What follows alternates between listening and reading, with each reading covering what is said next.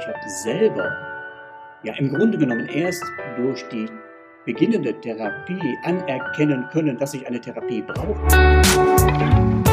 Moin, hallo und willkommen zum Fearless Culture Podcast, in dem es um all das geht, worüber wir viel nachdenken, was uns nachts nicht schlafen lässt, worüber wir aber viel zu wenig sprechen, weil wir uns davor fürchten.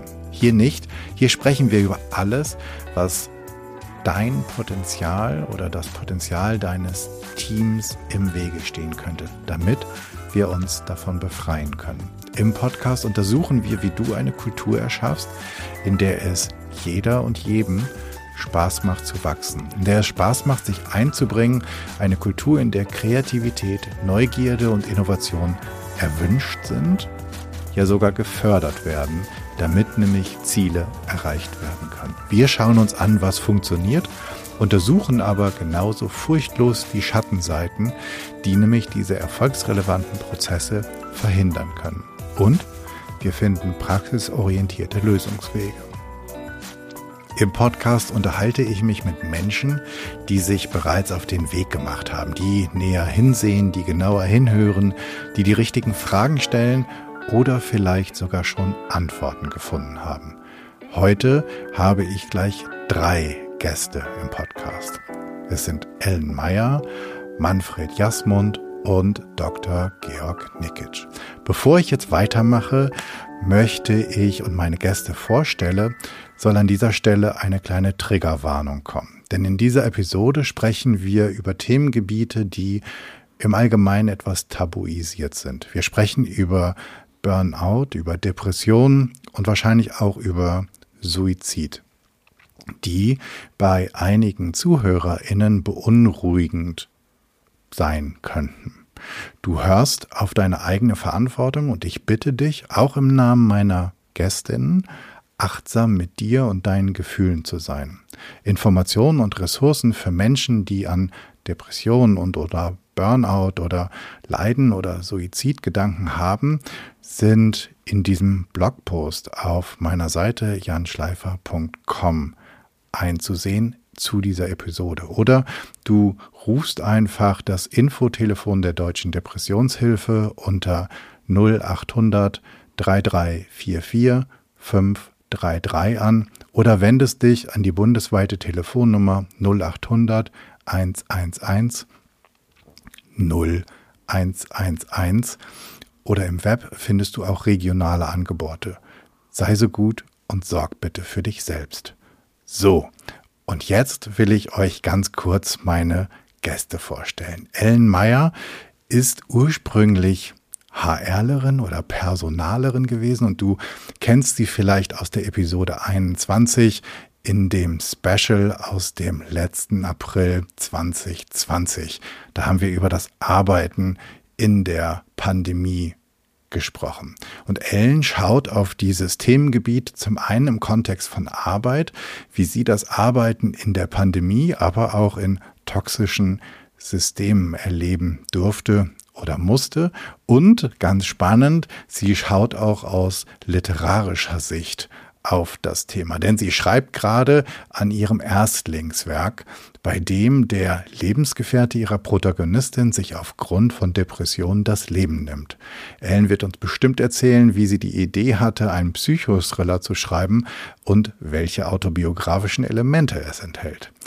Dann sprechen wir mit Manfred Jasmund. Er ist Fotograf und Speaker und der zweite im Bunde. Und er hat ein spannendes und sehr ambitioniertes Fotoprojekt gestartet, weshalb er der perfekte Gesprächspartner hier ist. Das heißt Faces of Depression. Und er hat 16 Menschen in die Linse, nicht unter die Lupe, sondern vor die Linse genommen. Und er hat sie ähm, all die, die unter Depressionen leiden, in all ihrer Emotionalität fotografiert was du im Web auf seiner Webseite, die du auch später erfährst, dir einmal anschauen kannst. Last but not least ist Georg dabei. Er ist Facharzt für Psychiatrie und Psychotherapie, er ist Facharzt, jetzt kommt eine ganze Menge, für psychotherapeutische Medizin und Diplompsychologe und er wird ebenso den fachlichen Rahmen hier halten ähm, über die wenig besprochenen Auswirkungen der vergangenen zwei Jahre in der Pandemie, aber auch uns genauere Einblicke geben können in die Psyche des Menschen aus medizinischer Sicht. So, und bevor der Podcast jetzt hier zu einer Solo-Episode wird, würde ich sagen, herzlich willkommen, ihr drei. Schön, dass das so früh im Jahr geklappt hat. Ich bin super gespannt auf unser Gespräch und vielleicht möchte jede oder jeder von euch noch einmal ganz kurz ein paar Worte an unsere ZuhörerInnen richten. Fangt doch einfach mal an. Vielleicht bleiben wir kurz bei der Reihenfolge. Ellen, Manfred und Georg. Ja, lieber Jan, herzlichen Dank von meiner Seite auch für die Einladung. Und wie du bereits gesagt hast, wir haben uns schon vor einem Jahr, von einem knappen Jahr, äh, schon mal gehört und ausgetauscht. Oder waren es nicht eigentlich schon zwei Jahre? Ich habe, während du gesprochen hast, mir irgendwie, wir müssen das ja auch gar nicht äh, sozusagen festhalten, wann das denn war. Fakt ist jedenfalls für mich, Time flies. Und gerade in dieser doch sehr, sehr schwierigen Zeit ähm, verliert man äh, und auch Frau mal so das ein oder andere Mal die zeitliche Orientierung. Du hast so schön gesagt, äh, sie war Personalerin, irgendwie werde ich es immer sein. Denn für mich bedeutet es nicht ähm, eine Personalerin so rein, äh, sage ich jetzt mal, nur, nur sachorientiert und, und bezogen auf irgendwelche ähm, Auszahlungen von Löhnen von, Mit von Seiten der Mitarbeiter gegenüber. Ähm, das Ganze äh, sozusagen aus dieser Perspektive auszuführen, sondern eine Personalerin zu sein, eine HRlerin zu sein, das werde ich immer sein, weil ich liebe es nun mal mit Menschen zu arbeiten. Und ähm, da ist es für mich ähm, sozusagen gar nicht relevant, ob ich jetzt auf, ähm, äh, auf der Seite des Arbeitgebers sitze und ähm, wie ich es zuvor war, als Personalleiterin tätig bin oder ob ich ähm, wieder dorthin zurückgehe, wo ich mich vor roundabout 15 Jahren bereits schon aufgehalten habe, nämlich eben als freier Coach für unterschiedliche Menschen halt eben auch der Ansprechpartner zu sein und immer ein offenes Ohr auch zu haben. Und wie du gesagt hast, ja, ich schreibe zusätzlich noch ein Buch. Es ist ein Psychothriller und nur ganz kurz zusammengefasst, was hat mich im wahrsten Sinne des Wortes getriggert, auch noch dieses Genre heranzuziehen? Ganz einfach. Das Leben. Und insofern steckt in diesem Psychothriller, der da heißt Die Schmiede der schwarzen Seelen, mehr Autobiografie, als man sich vorstellen kann. Super, vielen Dank, Ellen. Manfred, magst du kurz weitermachen? Ja, gerne. Erstmal auch herzlichen Dank für die Einladung, dass ich hier heute dabei sein darf bei dieser spannenden Runde und äh, direkt zum Start des neuen Jahres mit einem ja nicht ganz einfachen Thema zu starten. Als Fotograf hatte ich, wie du in deiner Einführung schon erwähnt hast, dieses Projekt Faces of Depression ins Leben gerufen. Einfach nach meiner eigenen Depression, die ich selber äh, durchlebt habe, war dieses Projekt ein, ähm, für mich ein Anspruch, etwas zurückzugeben. Ich habe einige Dinge erlebt in diesen Jahren und ähm, dieses Projekt dient dazu, diese Erkrankung, Depression sichtbar zu machen. Man sieht sie nicht, man kann sie nicht äh, erkennen oder viele können es nicht. Und insofern unterscheidet sich eine Depression natürlich sehr stark vom, ich vergleiche es immer ganz gerne mit einem Beinbruch.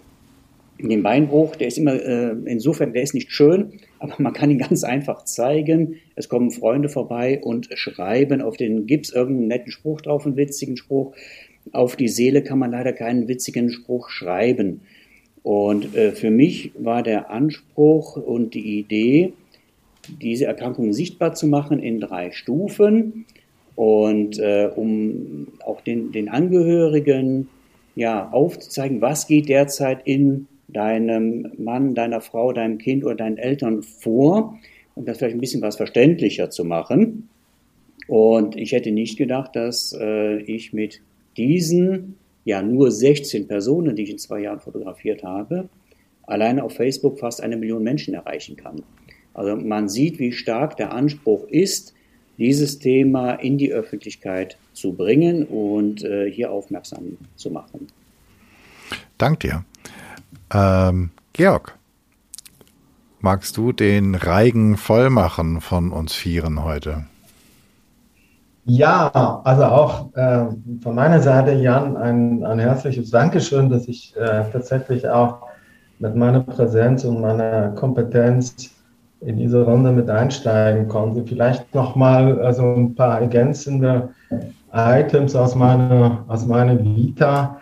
Ja, in der Tat, es ist so, dass ich äh, Facharzt für Psychiatrie und Psychotherapie bin, aber auch mit Herz und Seele Diplompsychologe. Das äh, möchte ich tatsächlich auch nochmal in den Raum stellen. Die Neurowissenschaften ähm, liegen mir sehr viel am Herzen, weil, und das äh, ist, glaube ich, extrem wichtig, äh, man das Verständnis über seelische Störung äh, nicht nur über das Unterbewusste oder über das, wie man, wie man Depression und Melancholie versteht, äh, alleine erklären kann. Das heißt, die Neuromodulation, die Neurotransmitter, all das ähm, waren immer mein wissenschaftlicher äh, Tenor Daran habe ich habilitiert und äh, glaube, dass wir heute den kritischen Patienten und den mündigen Patienten auch erklären müssen, auf äh, welcher Ebene ja, neurobiologisch so etwas vonstatten geht.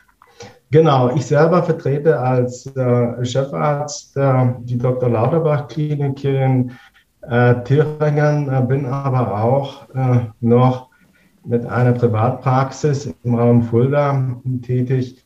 Und ähm, mein Schwerpunkt ist tatsächlich ähm, all das, was jetzt so in den letzten zwei Jahren äh, in der pandemischen Ausgestaltung, aber auch äh, im Rahmen des Homeoffice, ähm, was das mit Menschen äh, gemacht hat. Und das Problem bei der ganzen Geschichte ist, wir wissen, dass äh, all diese Störungsbilder, ähm, die aus ähm, dieser Zeit entstanden sind, eine völlig andere Genese haben. Die sind nicht zu vergleichen mit der klassischen Form der äh, Depression, wo wir eigentlich auch wissen, ähm, dass eine soziale Deprivation, dass ein Mangel an sozialen Kontakten äh, tatsächlich nicht so eine gravierende Einflussnahme hat. Mhm. Ähm, wir wissen, dass wir eine Depression leitlinienbezogen äh, behandeln können. Wir tun das. Das große Problem ist allerdings, dass Menschen in den letzten zwei Jahren tatsächlich eine völlig andere Genese haben. Was meine ich damit? Es ist im Prinzip so, äh, dass junge Menschen, aber auch Kinder und ähm, Jugendliche tatsächlich aufgrund der pandemischen Ausgangssituation mehr im äh, digitalisierten Medium sich aufhalten. Neben der wahnsinnig äh, inflationären, ähm, ja, zeitlichen Ressource entstehen dann natürlich Bedürftigkeiten, die, ja, wie soll ich sagen, der Bildschirm per se nicht liefern kann. Die Identifikation mit etwas, was tatsächlich äh, nicht im, im Kontext des sozialen Aus, der Ausgestaltung ist, äh, birgt natürlich neue Steuerungsbilder. Und das ist das, was mich interessiert. Mich interessiert einfach, was der Mensch aus dieser besonderen Situation der letzten zwei Jahre gemacht hat. Du hörst den Viertes Culture Podcast, übrigens absolut werbefrei. Und deshalb ein Hinweis in eigener Sache. Würdest du auch gern die Kultur in deinem Team oder in deiner Organisation verbessern? an deiner Führungskompetenz arbeiten oder zumindest darüber reden, wie du Veränderungen erfolgreich initiierst? Dann sprich mit Jan. Er hat sowohl mit Dutzenden Experten hier im Podcast gesprochen, als auch eine ganze Reihe von Kulturveränderungen begleitet, Teambuildings initiiert und Führungskräfte bei der fachlichen und persönlichen Entwicklung unterstützt. Alle Kontaktinformationen und mehr Details zu seiner Arbeit findest du auf janschleifer.com. Weiter geht's mit dem Interview.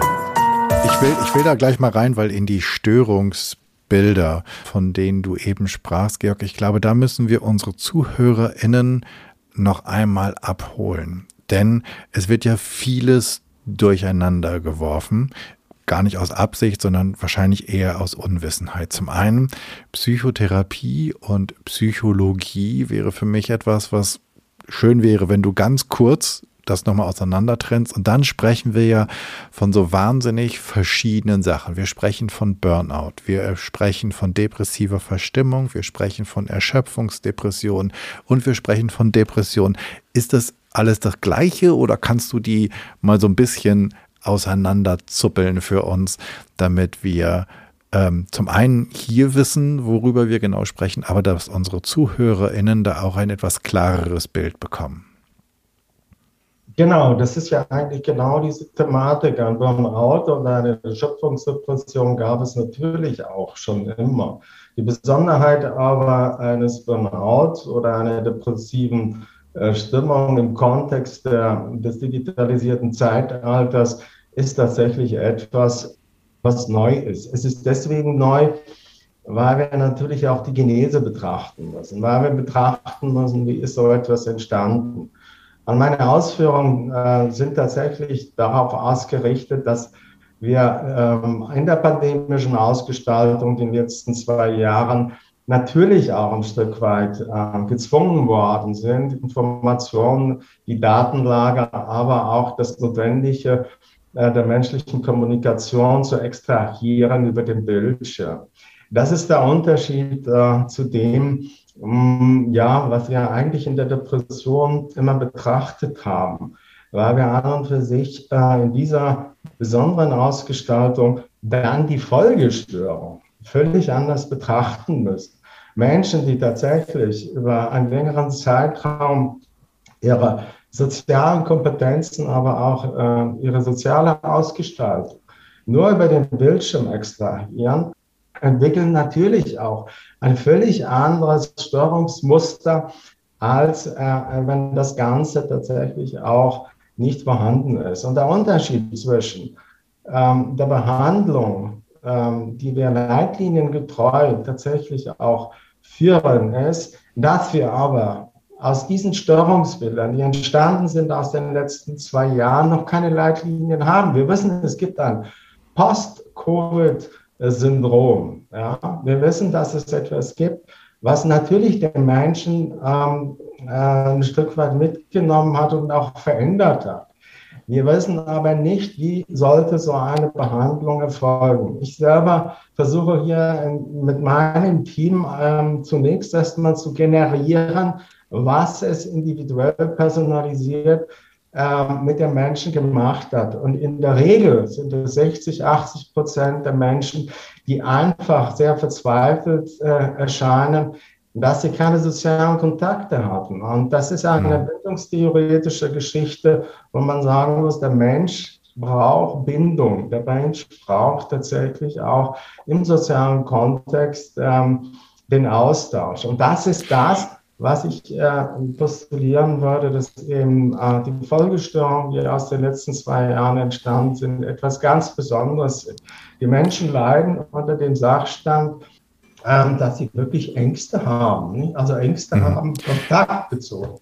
Bitte. Ja, äh, wenn wir, wenn wir gerade über das Thema Enttabuisierung sprechen und ähm, dann haben wir ja hier zwei Menschen ähm, heute in unserem Kreis, die ja über die künstlerischen oder über den künstlerischen Angang, ähm, einmal den literarischen und einmal den äh, fotografischen Angang, versuchen, und ich glaube mehr als versuchen, sozusagen das Tabu zu brechen, indem sie über das Thema sprechen. Ellen, ich will dich ganz kurz fragen, du bist ja quasi ähm, auf mich auch zugekommen mit diesem Thema und mit der Idee, darüber zu reden, um das Thema halt auch weiter ähm, sozusagen in die, in die Öffentlichkeit zu bringen oder in, zu den Menschen zu bringen.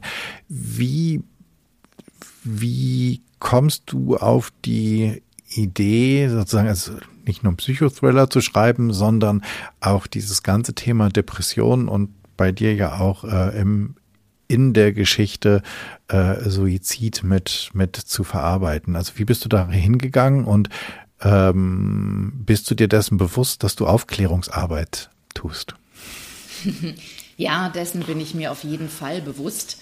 Und ähm, ich bin mir auch dessen bewusst, dass da noch viel, viel mehr passieren muss.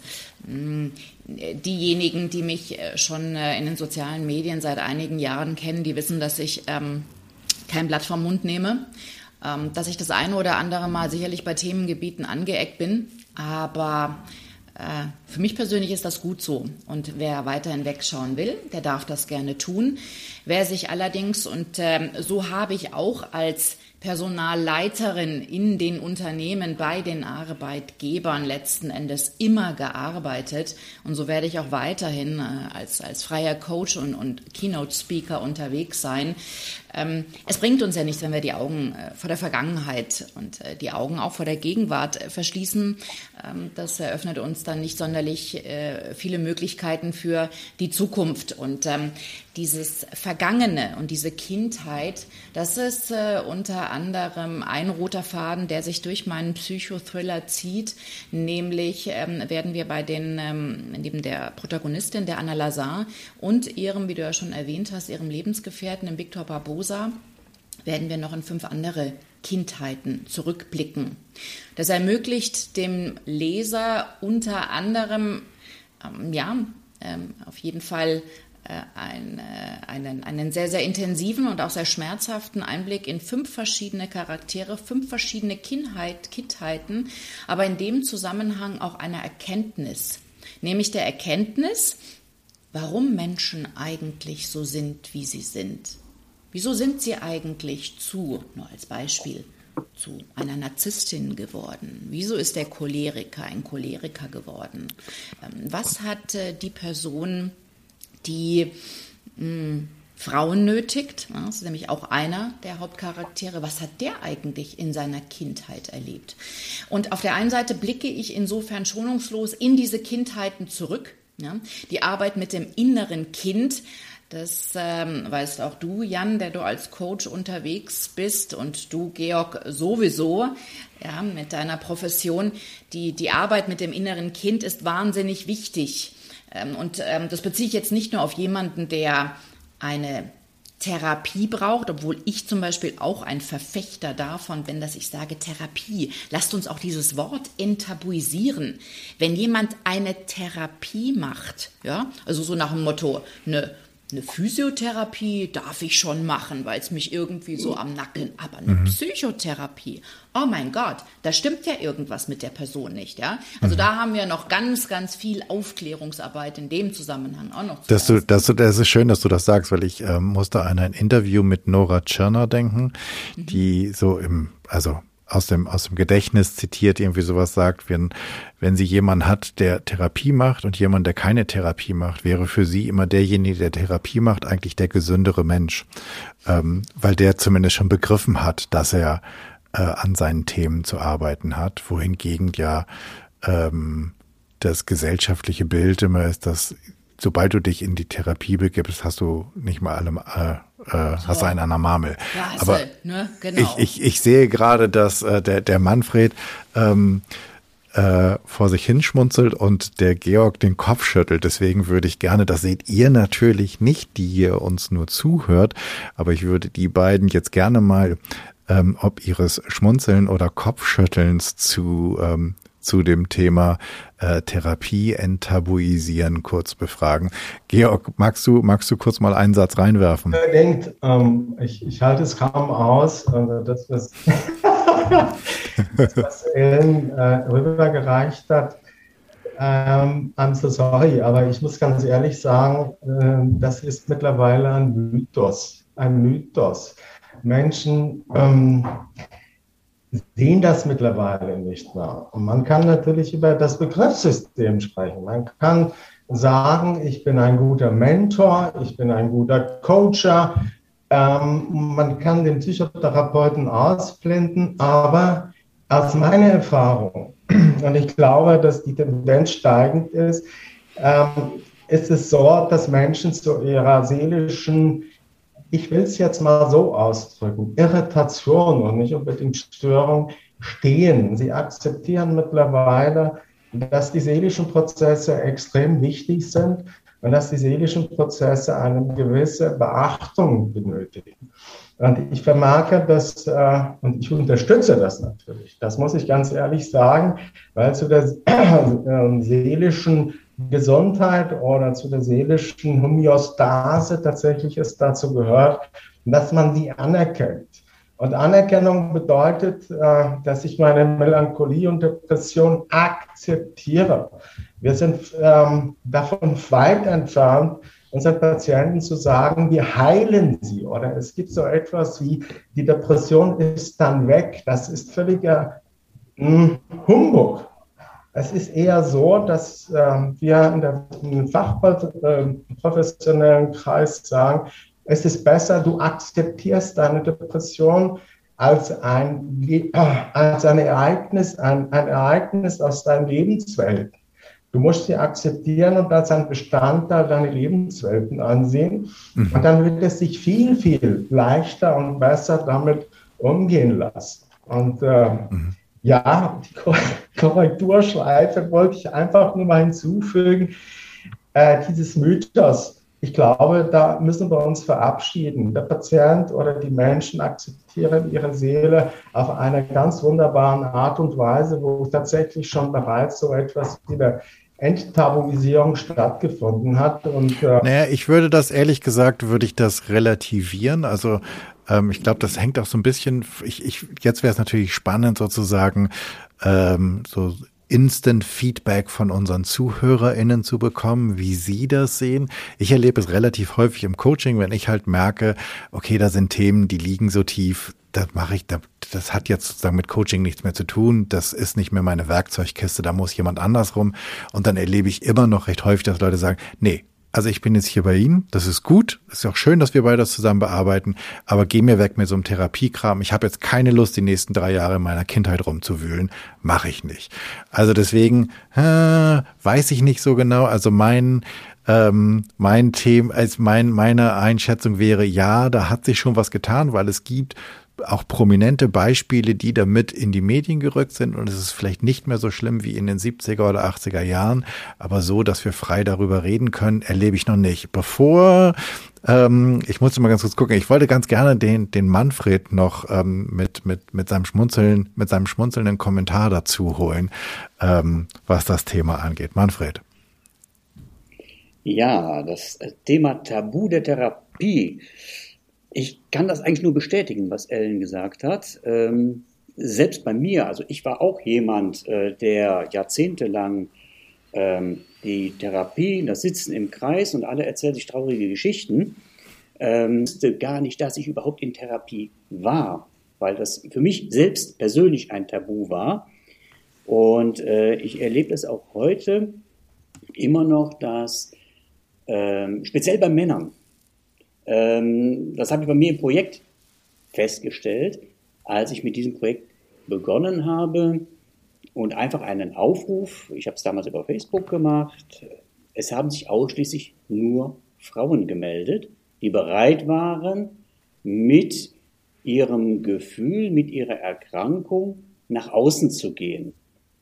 Warum? Wenn ich, ich hasse dieses Wort outen, aber wenn ich äh, mir eingestehe und anderen zeige, ja, ich leide an Depressionen, macht das ja etwas mit mir und mit meinem Umfeld, auch mit meinem beruflichen Umfeld. Und ich glaube, dass hier speziell Männer immer noch eine höhere Hemmschwelle haben, sich dazu zu bekennen, weil sie Angst haben vor der Reaktion von anderen. Und diese Angst der Reaktion von anderen, glaube ich, die führt auch dazu, dass eine Psychotherapie immer noch in einem Tabuumfeld liegt. Mhm.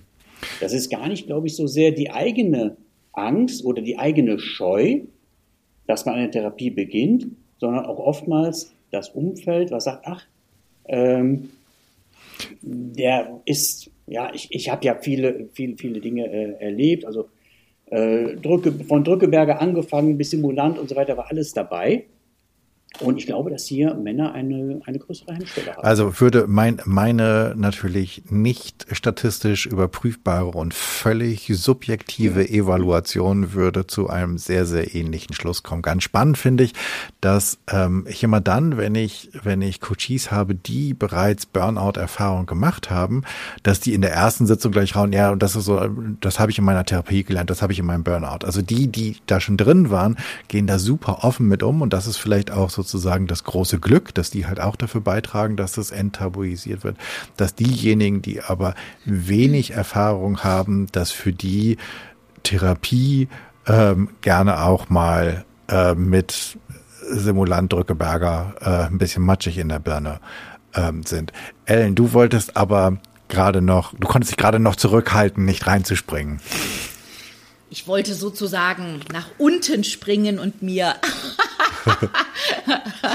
Wenn wir jetzt unsere Zoom-Kacheln uns vorstellen, den unter mir liegenden Georg mir schnappen. Ich weiß schon, was er natürlich mit, äh, mit Mythos meint und ich weiß natürlich, was er auch mit seiner Sicht der Dinge meint. Hm, für mich ist es Jedoch, also es ist ein kleines Veto jetzt meinerseits, Georg, äh, du mögest mir bitte verzeihen. Ähm, es wird darüber in Unternehmen nicht gesprochen, mitnichten. Ähm, es wird sogar ähm, auch auf einer Plattform äh, wie LinkedIn, ähm, und ich will jetzt nicht sagen, dass da doch, da wird mittlerweile schon über Hinz und Kunz und Binz und Bunz gesprochen, dass es mir teilweise wirklich auch schlecht wird, wo ich mir sage, was hat das noch im beruflichen Kontext eigentlich hier zu suchen? Aber nimmst du wirklich dieses Thema, ja, Burnout geht noch, ja, weil es impliziert ja so ein bisschen, wow, da hat einer Gas gegeben, ne? Gebrannt hat er für etwas, und jetzt ist er ausgebrannt. Benutzt man ja ganz gerne mal in dem Zusammenhang, ja. Ähm, also insofern oh, ich äh, habe mal einen Burnout gehabt. Heißt so viel wie, ich habe mal alles gegeben und ja, und irgendwann mal war die Luft raus. Würde man tatsächlich genauso auch sagen, das wäre mal eine spannende Geschichte. Ich ähm, wage ähm, eine nicht nur eine halbe Prognose, sondern eine ganze Prognose. Ähm, ich wage zu behaupten, dass äh, wenn man äh, in dem Zusammenhang äh, sagen würde, ich hatte eine Depression, bam, einfach ist klar und deutlich auszusprechen und einen Punkt dahinter zu setzen. Äh, wie schaut es eigentlich bei euch aus? So nach dem Motto, einen Aufruf zu starten. Ich mache es jetzt ein bisschen polemisch, aber ähm, ich finde, es ist halt eben auch meine Art und Weise, sage ich jetzt mal, mit einem Thema, das ganz gerne mal mal hinter vorgehaltener Hand und so. Ähm, wenn man dann einen Aufruf starten würde, da bin ich mir sicher, da würden ähm, äh, bei der Frage, wer hatte schon mal von, von euch irgendwie so Burnout und Erschöpfung, da würden da ganz viele Händchen hochgehen, wer hatte schon mal eine Depression? Auch wenn wir wissen, dass es einen Unterschied gibt, natürlich, aber da würden weitaus weniger und, und deswegen, ähm, hat es für mich dieses hinter vorgehaltener Hand nichts mit einem Mythos zu tun. Sicherlich diejenigen, die sich in eine Therapie begeben, die ganz bewusst Hilfe suchen. Und ich sage auch diesmal ganz bewusst nicht Hilfe brauchen, sondern sie suchen sie. Sie möchten sie. Sie möchten etwas aufarbeiten, haben kein Problem sozusagen damit. Ähm, ja, bei denen ist es natürlich kein Tabu, aber bei dem Umfeld wird es nach wie vor so sein und natürlich erst recht äh, weiterhin auch in der Leistungsgesellschaft. Und ich weiß ja letzten Endes auch, wie ähm, die Führungskräfte als auch die Geschäftsführer um mich als Personalleitung äh, herum reagiert haben.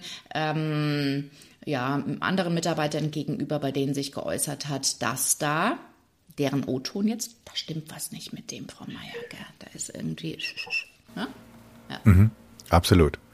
Ähm, du hast ja ähm, in unterschiedlichen Organisationen ähm, im Personalwesen oder in der Personalleitung arbeiten dürfen. Hast, hast du dort über, du hast vorhin selbst gesagt, damals, sonst gehe ich, äh, mache ich das, was ich, wo ich vor 15 Jahren mal angefangen habe. Hast du im, in, im Verlauf dieser 15 Jahre eine Entwicklung im unternehmerischen Kontext sehen können, wie mit, nennen wir es doch jetzt einfach mal, weil das ist vielleicht ist es ja sozusagen die große Chance, dass wir es jetzt ähm, Mental Health nennen.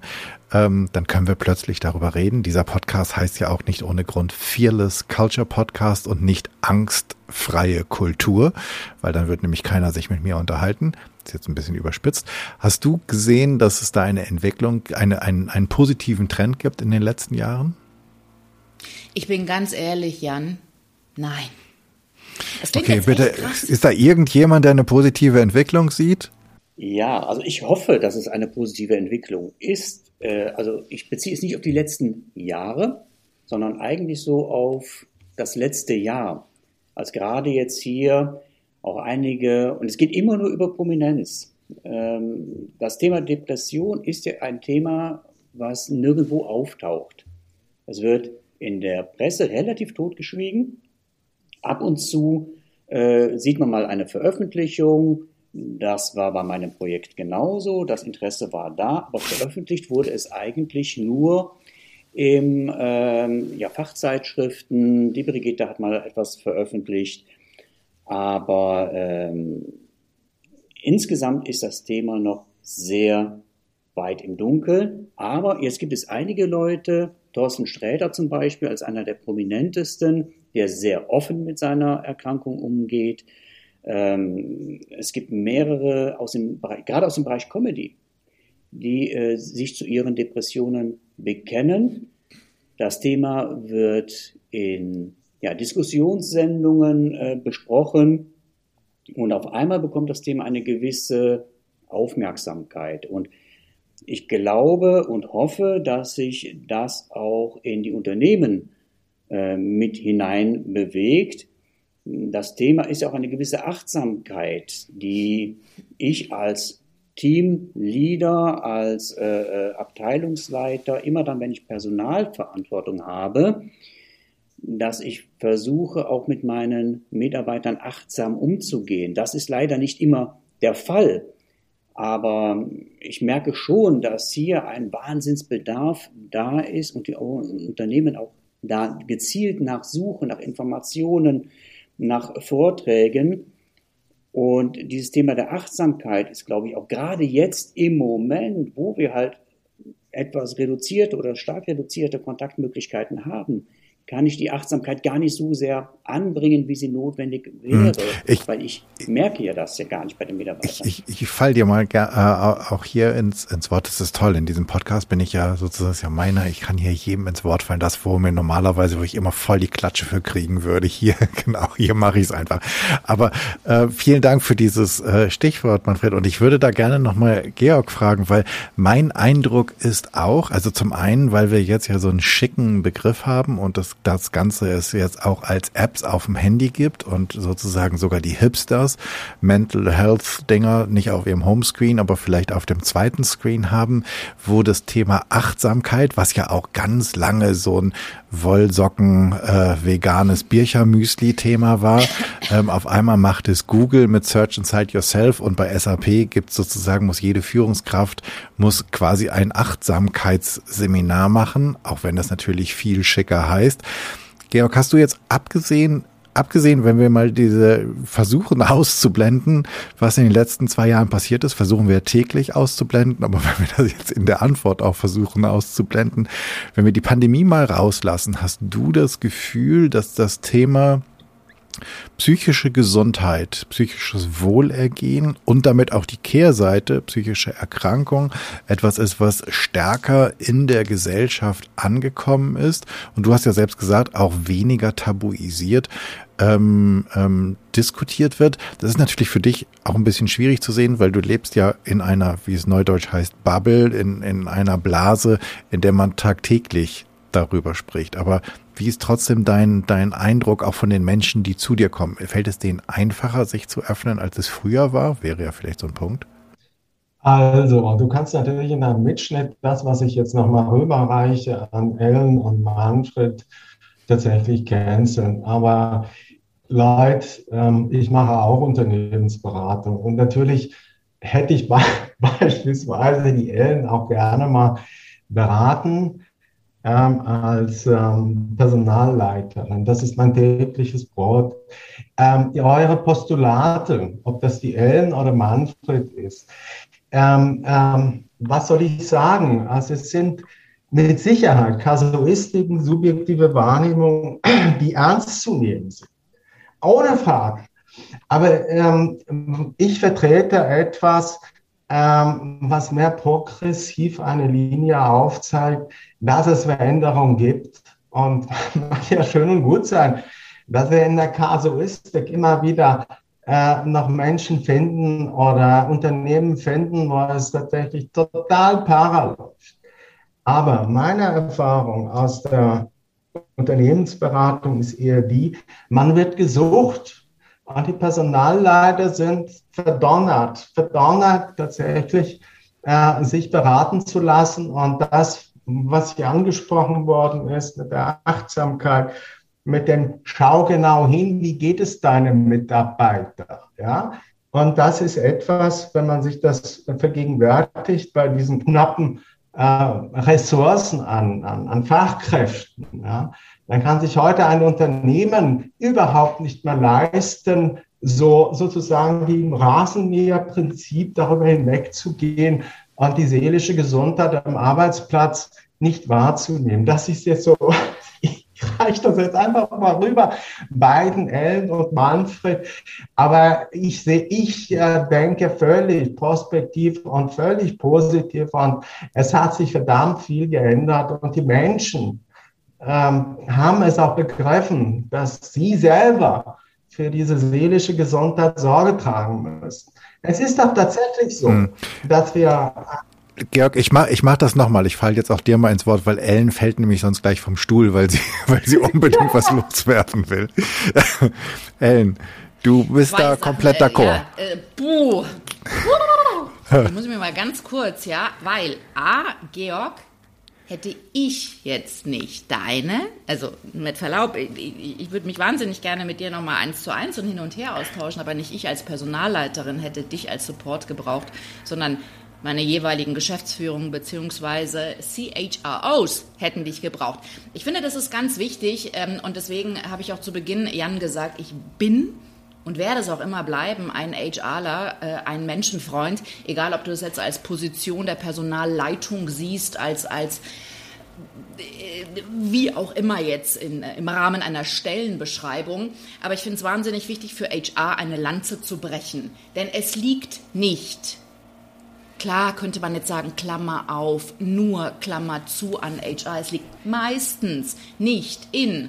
Und ich kann nun mal aus sehr, sehr vielen Erfahrungen aus dem Mittelstand, und mit Mittelstand meine ich zwischen 100 bis 500 Mitarbeitern, ich kann aber auch aus dem Großkonzern-Erfahrungsbereich auch sprechen. Es liegt nicht an denjenigen kreativen, empathischen, menschenfreundlichen Personalern, sei es ein Personalleiter, ein, ein Recruiter, ein Personalentwickler, hast du nicht gesehen, nochmal eben als Stellenbeschreibung. Es liegt nicht an diesen Menschen, und deren Mindset, dass es nicht vorangeht.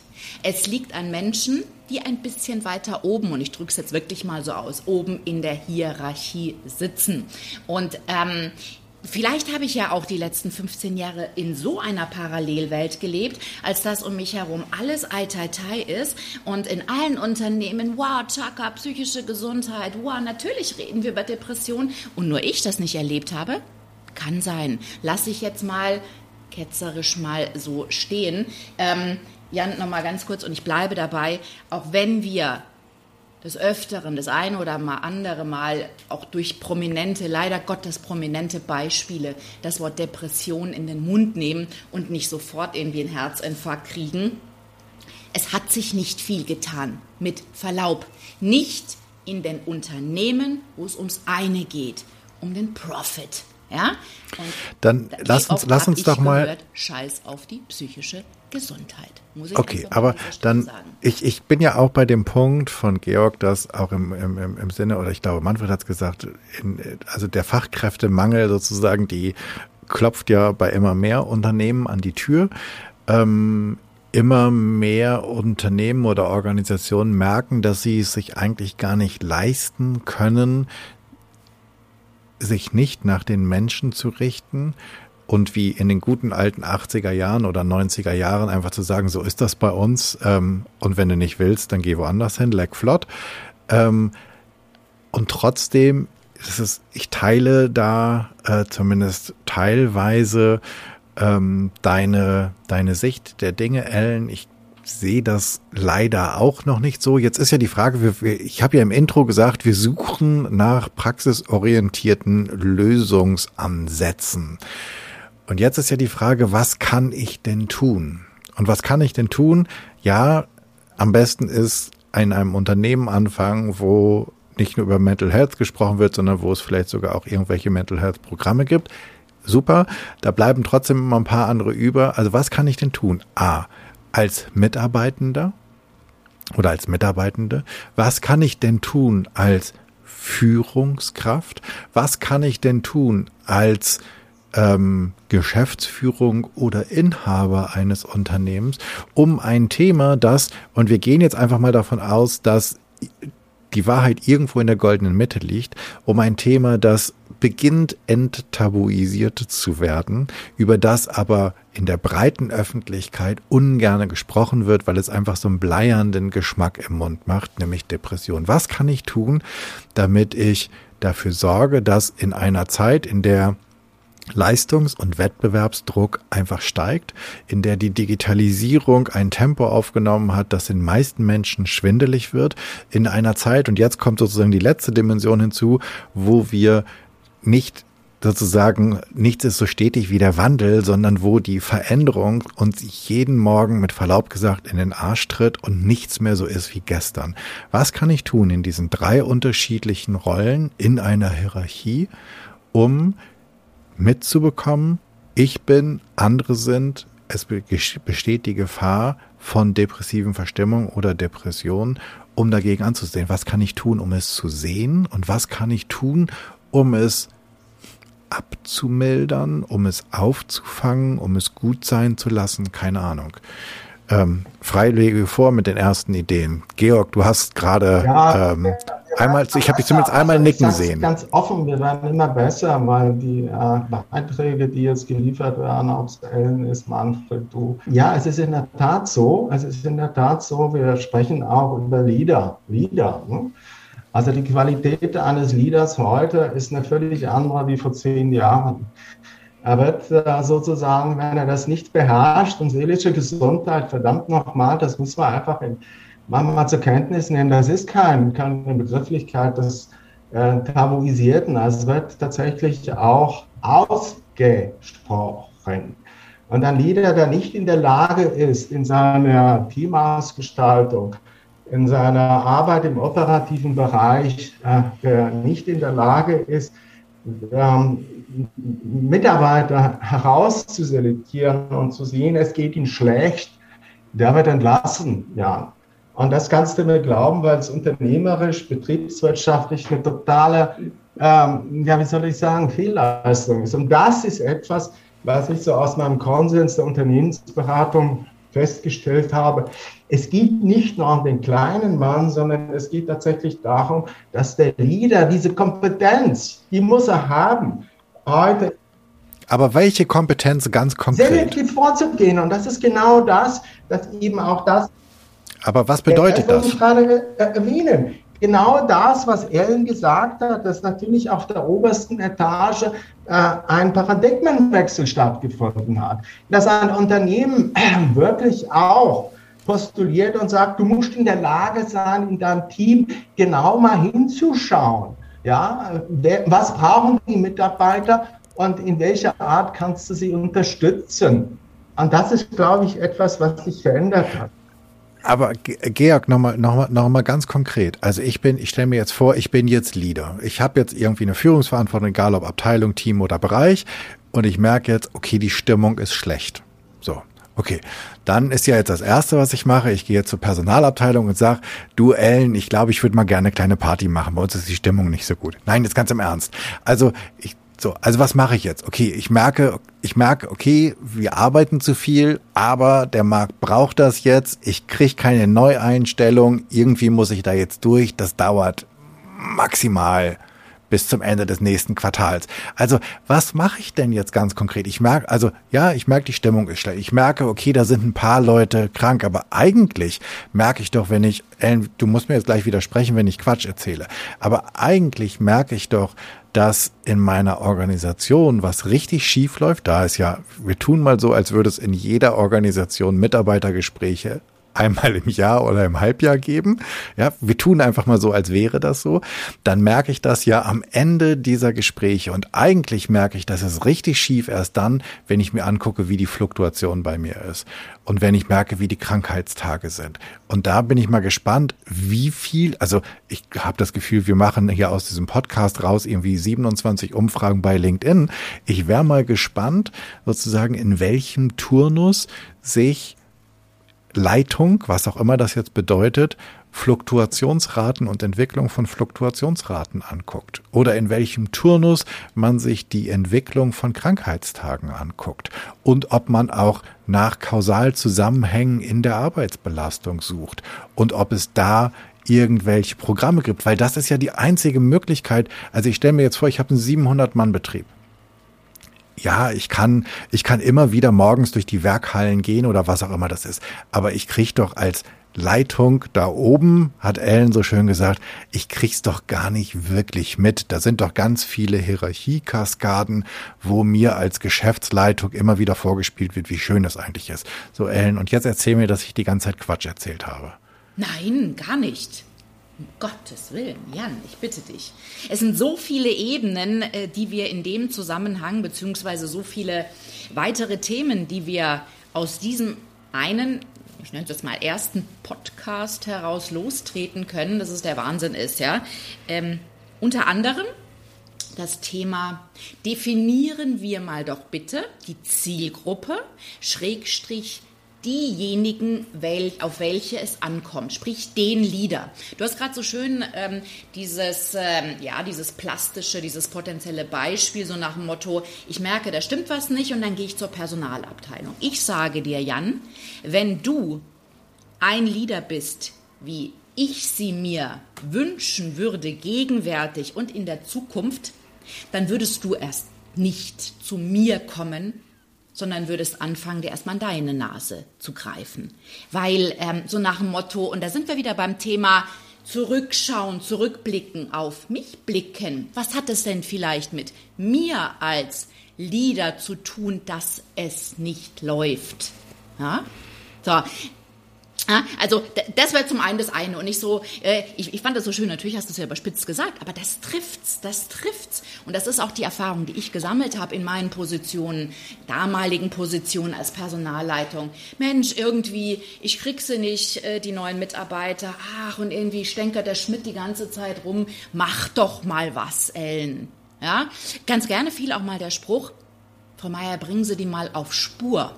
Dann habe ich mich aber mal ganz gerne aber auch unterhalten, auf Spur bringen. Was heißt das denn? Du weißt ja selber, Jan, ne, als Coach, wie das ist, wenn du nachbrust. Was heißt denn auf Spur bringen? Na, auf Spur bringen, na, ein bisschen genauer, ne?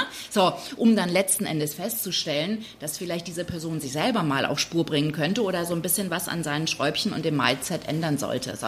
Und, und deswegen, das wäre zum Beispiel ein Thema, welches man lostreten kann. Welche Lieder meinen wir eigentlich? Welche Lieder haben überhaupt? Oder sollten das Potenzial überhaupt vorweisen und auch, und jetzt pass auf, die Verantwortung von vielleicht noch weiter oben übertragen bekommen, äh, überhaupt etwas zu tun.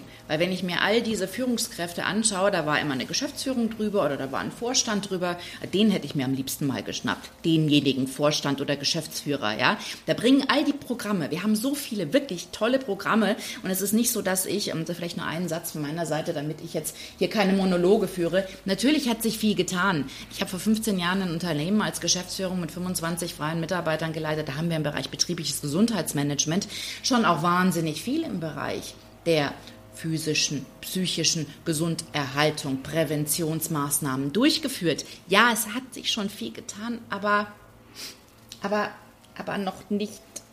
Ja, es sitzen immer noch die alten Köpfe da oben. Das möchte ich vielleicht noch. Ich würde ganz kurz noch mal gerne Manfred mit ins Gespräch reinholen, weil mir gerade die, ich, ich denke, ich, ich bin immer noch sozusagen dieser, weiß ich nicht, irgendwas Leiter in diesem 700 Mann Betrieb oder 700 Menschen Betrieb. Ähm, Manfred, wie, woran erkenne ich, wie sehe ich denn Depressionen? Du hast, und ich, deswegen finde ich dein, dein, deswegen frage ich auch dich, weil ich, ähm, du hast zum, zumindest eben von deiner eigenen, von deiner autobiografischen Erfahrung erzählt, aber du hast ja auch Menschen, wirklich durch, ganz genau betrachtet durch die Kamera. Und ähm, wenn ich das, wenn, wenn ich jetzt Zuhörerin bin und ich denke so, ja, verdammte Axt, aber so einfach ist das gar nicht. Wo, wie, wie sehe ich das? Also wie erkenne ich Depressionen? Hast du, hast du eine Idee, sozusagen, wie ich mich auf den Weg machen könnte? Also ich glaube, wirklich erkennen kann eine Depression nur der Therapeut. Ähm, ich kann nur sagen, dass ich heutzutage eine andere Art der Empathie habe als früher. Ich erkenne das heute aus einem Gespräch heraus. Dafür habe ich aber auch jahrelang an mir selber gearbeitet mhm. und unter Hilfe gearbeitet. Mhm. Ähm, und ich glaube, dass wir im Unternehmensbereich, wenn wir da mal bleiben, auf eine Frage, ist das auch eine Kulturfrage. Es ist einmal eine Frage der Unternehmenskultur. Welche Kultur habe ich in meinem Unternehmen und welchen Stellenwert gebe ich als Unternehmensleitung meinen Mitarbeitern, die ja nun mal das One and Only Kapital des Unternehmens sind?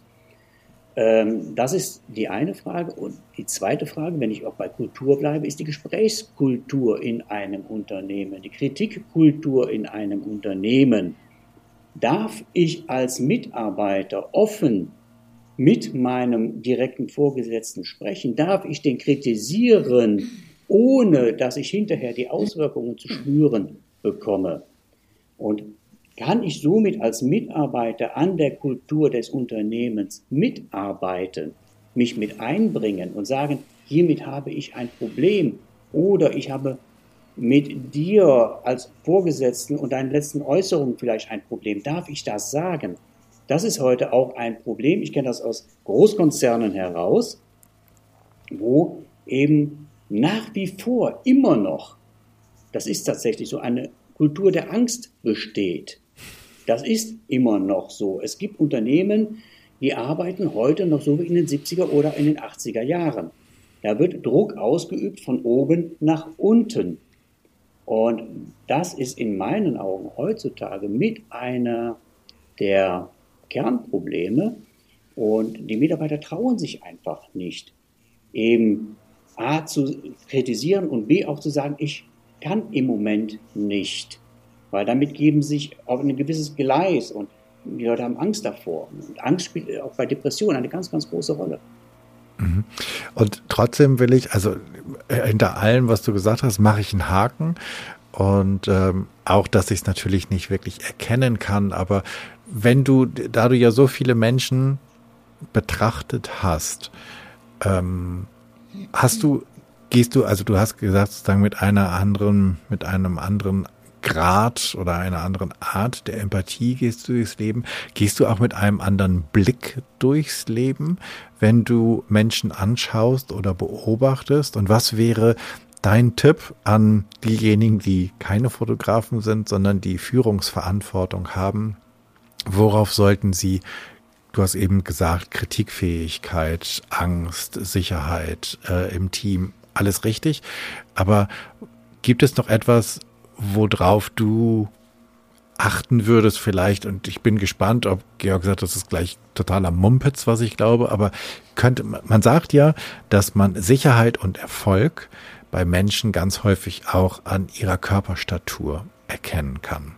Wenn dem so ist, und ich gehe mal davon aus, dass dem so ist, aber wenn dem so ist, dann müsste ich ja das Gegenteil auch in ihrer Körperstatur sehen. Und wenn ich dann einen Menschen in einer bestimmten Körperstatur, Körper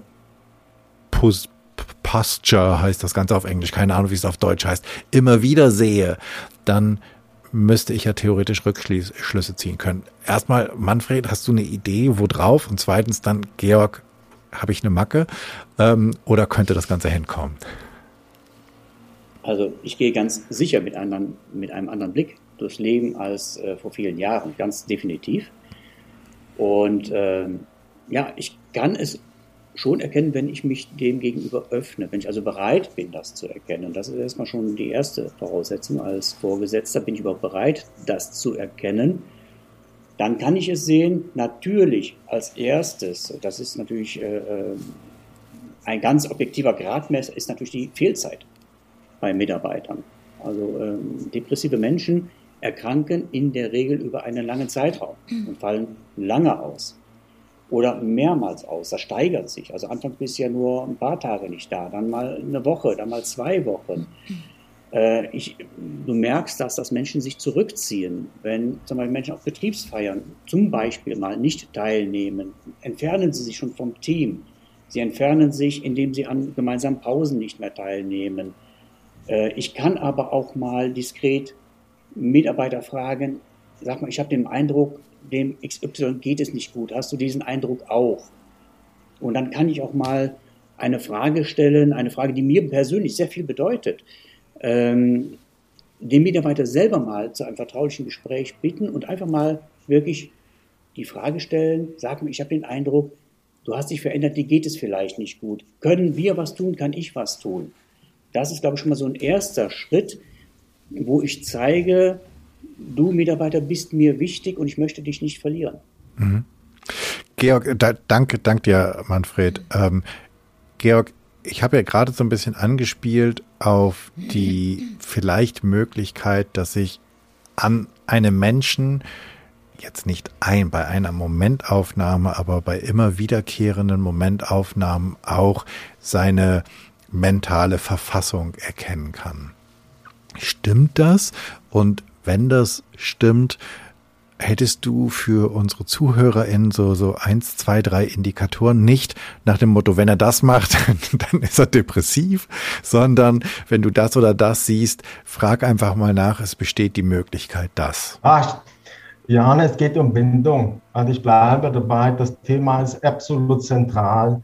Und ich glaube, ähm, da gebe ich Ellen recht, das Paradigma des Delegationsverfahrens, des Delegierens auf einer anderen Ebene ist ein Auslaufmodell, das kannst du vergessen, das kannst du in der Vereinfachung. Äh, es ist nicht mehr zeitgemäß. das ist erst meine Feststellung, die extrem wichtig ist. Betrachte ich mir die Ausführung von Manfred, dann bringt es auf den Punkt. Du musst in der Lage sein, als äh, Führungskraft solche Prozesse bereits in den Anfangsphasen wahrzunehmen. Aber das bedeutet, dass du auf Augenhöhe mit deinem Mitarbeiter bist. Das heißt, du musst schauen, wie verändert er sich. Aber um das tätigen zu können, brauchst du wirklich Kompetenz. Das heißt, der, die Führungskraft muss in der Lage sein, in der, in der Dimension der seelischen Gesundheit sowas zu erfassen. Das ist ein komplexer äh, Prozess, der aber durchaus erlernbar ist und der an zunehmende Bedeutung gewinnt. Ich mache im Prinzip ähm, in meiner Ausgestaltung in der Unternehmensberatung genau das, dass ich den Führungskräften tatsächlich auch rüberreiche, auf was sie zu achten haben. Das andere ist, Mentalisierungsprozesse, die sich verändern, sind wirklich Dinge, die man ernst nehmen muss. Das Thema, das wir heute auch hier haben, ist, schau hin, schau hin, was der Mitarbeiter tatsächlich auch wie er sich verhält, wie er lebt in der Lebenswelt der Arbeit. Und nur darum geht es. Kannst du, kannst du uns kurz mal zwei bei, du hast gerade gesagt, worauf sie zu achten haben. Kannst du unseren ZuhörerInnen zwei Sachen sagen, worauf sie achten sollen, damit sie mehr, mir fällt mir wieder nur so ein blödes Wort ein, alert sind, dass sie mehr auf dem Schirm haben, dass sie etwas beobachten können? Nochmal, Manfred hat das im Prinzip schon vorweggenommen. Veränderung bedeutet, ähm, du hast deine Baseline, du kennst deinen Mitarbeiter als, ich sage es mal ganz offen, einen fröhlichen, zugänglichen, sozial kompetenten Menschen.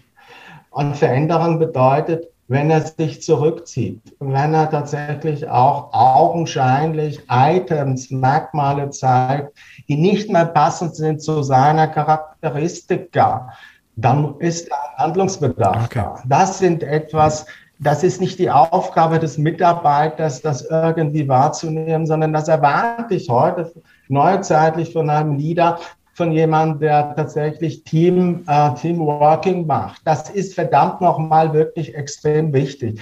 Um es ganz präzise auch auszudrücken, Jan, es geht einfach darum, wenn ich heute als Chefarzt mich da oben in den Elfenbeinturm verkrieche und sage, ich habe hier meine Mitarbeiter, die müssen das hier alles managen. Auch das ist Auslaufware. Du musst als Chefarzt präsent sein. Du musst, du musst deine Mitarbeiter kennen. Natürlich auch, ich sage es mal so, im digitalisierten Zeitalter und in der, in der Morgenrunde, wo ich meine Mitarbeiter natürlich nur über den Bildschirm wahrnehme. Aber du musst in der Lage sein, Veränderungsprozesse wahrzunehmen. Aber das bedeutet, du musst hingucken. Und ähm, ich selber als Chefarzt bin grandios auf mein Team angewiesen. Und wenn es meinem Team schlecht geht, dann habe ich ganz, ganz schlechte Karten und äh, kann davon ausgehen, dass es inflationär zu einer Abwanderungswelle kommt. Und ich sage es euch ganz offen, diese Menschen haben recht, weil sie haben einen Anspruch darauf, wahrgenommen zu werden. Das andere additiv nochmal. Du hast mich gefragt, was hat denn das mit dieser Achtsamkeit verdammt nochmal zu tun? Das ist ja nicht nur inflationär ein Modebegriff, sondern das ist eine Haltung. Auch ich habe beispielsweise als Neurowissenschaftler lernen müssen, wie wichtig es ist, im Hier und Jetzt zu schauen, wie geht es mir? Und Achtsamkeit bedeutet, dass du tatsächlich deine eigene Stimmung auch wahrnehmen kannst und musst. Und das ist aber tatsächlich etwas, was man erlernen kann. Natürlich geht man den Weg, dass man sagt, der Zen-Buddhismus hat uns das aufgezeigt. Die haben uns schon vor Jahrzehnten aufgezeigt, wie wichtig es ist, diese Achtsamkeitsregel zu beachten. Wir haben das nie getan, weil wir einfach gedacht haben, akustisch, was brauche ich das mit der Achtsamkeit? Heute ist das eine begehrte Wahl, mehr denn je. Ich habe in meinem Klinikum wahnsinnig gut geschulte Spezialtherapeuten, die mit dieser Achtsamkeit, mit diesen Achtsamkeitsmodulen hm, tatsächlich meine Patienten auf den Weg bringen, äh, sich da, ähm, ja, Bewältigungsmodule anzueignen, die sind besser wie eine Pille, wie eine äh, Medikation. Und das, darum geht es. Und wenn du das begriffen hast, dann fühlt sich dann eine Melancholie, eine Depression völlig, völlig anders auf. Das war ein fantastisches Schlusswort, aber das Ganze kann an dieser Stelle nicht wirklich zu Ende sein, weil wir haben gerade einen ganz großen Teil ausgeblendet. Nämlich, wir haben den Teil ausgeblendet, dass, wie Ellen mich gerade darauf aufmerksam gemacht haben, wir nicht vor einem Jahr, sondern vor zwei Jahren gesprochen haben. Ähm, weil wir haben mittlerweile 2022.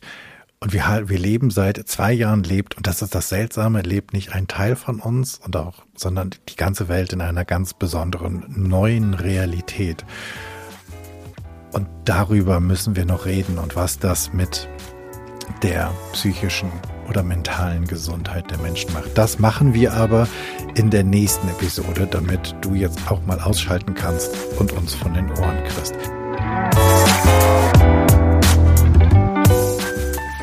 Puh, das war's und auch nicht.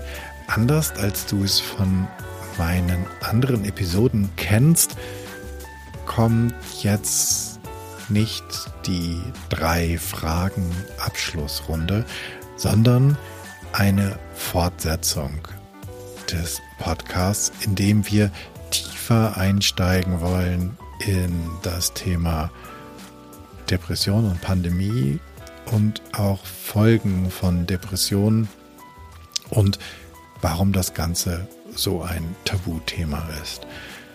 Und das machen wir in der nächsten Episode. Deswegen danke ich dir fürs Zuhören bis hierhin. Das ist definitiv kein einfaches Thema, aber eines, über das wir viel häufiger sprechen müssen. Ich hoffe, es hat dich neugierig gemacht. Es hat dich auch inspiriert, einmal über dieses schwierige Thema Depression, Burnout zu sprechen, über mentale Gesundheit und das Gegenteil davon. Vielleicht hat es dich auch inspiriert, im Kontext von Arbeit mit deinen KollegInnen oder MitarbeiterInnen darüber zu sprechen, wie es euch geht. Und vielleicht auch, wie ihr eine Fearless Culture erschaffen könnt. Ich freue mich auf jeden Fall über dein Feedback und Ideen, was ich noch machen könnte, was ich besser machen könnte. Denn dieser Podcast ist mein Herzensthema und dein Feedback bedeutet mir sehr viel. Abonniere den Podcast, wo auch immer du am allerliebsten Podcast hörst und hinterlass mir bitte bei iTunes deine 5-Sterne-Rezension, denn damit wird der Kreis derer, die diesen Podcast hören können, größer und wir können alle zusammen etwas verändern. Ich hoffe, du bist bei der nächsten Episode wieder dabei. Bis dahin, sei furchtlos, dein Jan.